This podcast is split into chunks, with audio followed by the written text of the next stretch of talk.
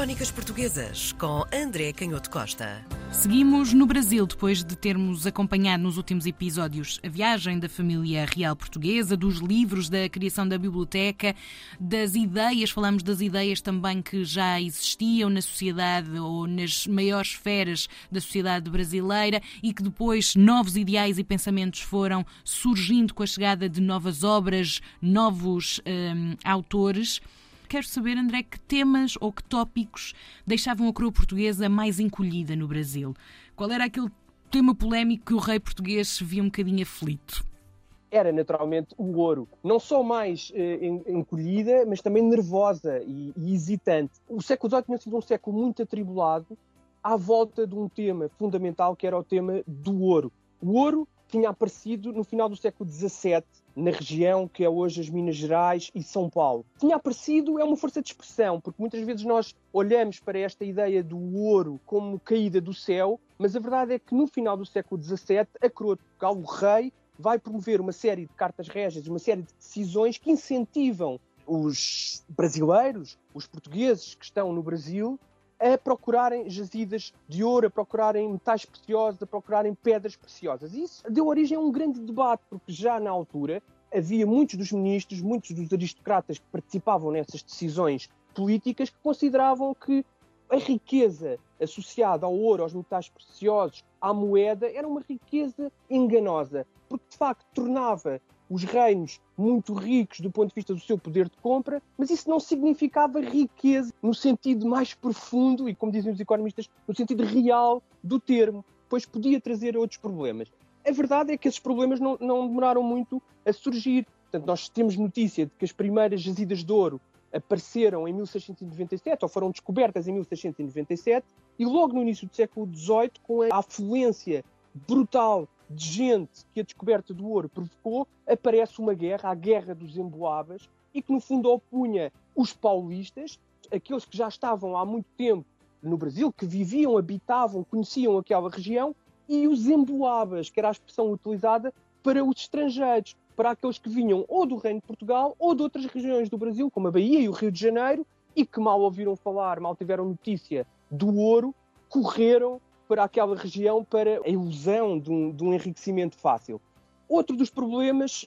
como é evidente na época, aquela economia estava ainda muito baseada no comércio das pessoas escravizadas, e essa utilização brutal da força de trabalho de, de, africanos que eram escravizados e levados para o Brasil era muito importante para a economia brasileira e, sobretudo, para a economia do açúcar, que tinha sido dominante ao longo do século XVII.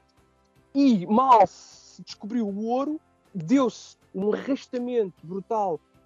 enormes fluxos de, de pessoas escravizadas e isso causava problemas, não só problemas ligados à manutenção da ordem para as autoridades da coroa preocupadas com isso, mas também para uh, quem tinha outro tipo de negócios noutras regiões do Brasil em que não conseguia ter acesso a essas pessoas escravizadas, das quais dependia uma parte importante da, da economia.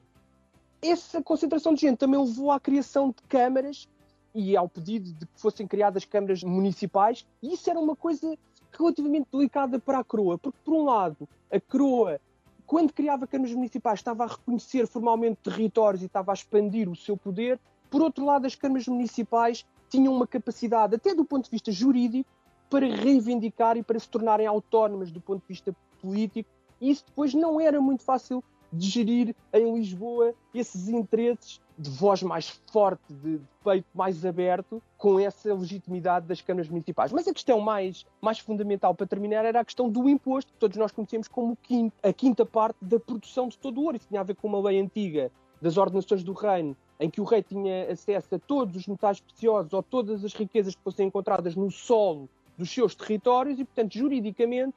à partida, o rei teria eh, direito a um quinto da produção de tudo aquilo que fosse retirado do solo. É claro que na altura começaram logo as discussões, porque muitos recorreram a juristas para tentar dizer que, bem, mas isso, é, o rei tem direito a esse quinto da produção no Reino de Portugal. O Brasil não é propriamente o Reino de Portugal, é uma extensão do Reino de Portugal. E logo aí havia um aspecto jurídico muito importante que permitia a construção de um argumento político que diferenciava claramente o Brasil. E, portanto, os juristas da corte tentaram contrariar esse argumento. Mas essa negociação não foi muito fácil, depois aparecia aqui um grande problema, que era o problema da economia e de como cobrar o imposto. Um quinto da produção tinha que vigiar o ouro e saber que os mineiros, portanto, quem extraía o ouro, não fugia com o ouro pelos sertões que eram praticamente infinitos, tendo em conta os recursos e a tecnologia da época. E cobrar o quinto da produção implicava montar uma máquina fiscal capaz de vigiar isso. Então, a outra solução qual era? Era cobrar uma porcentagem de ouro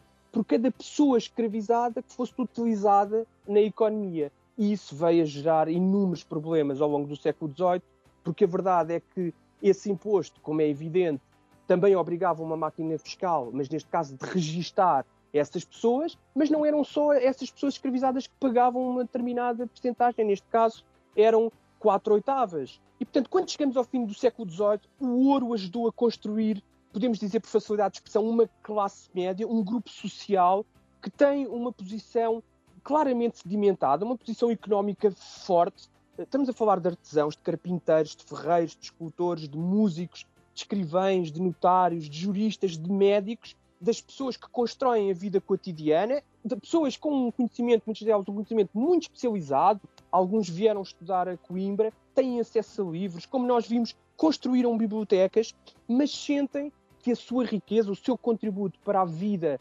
brasileira, para a vida do reino, não é reconhecido formalmente. Há uma incapacidade do rei de dar dignidade política a esta população, a este grupo que tem mais recursos para construir a sua riqueza, para fazer ouvir a sua voz, nós percebemos que há claramente um choque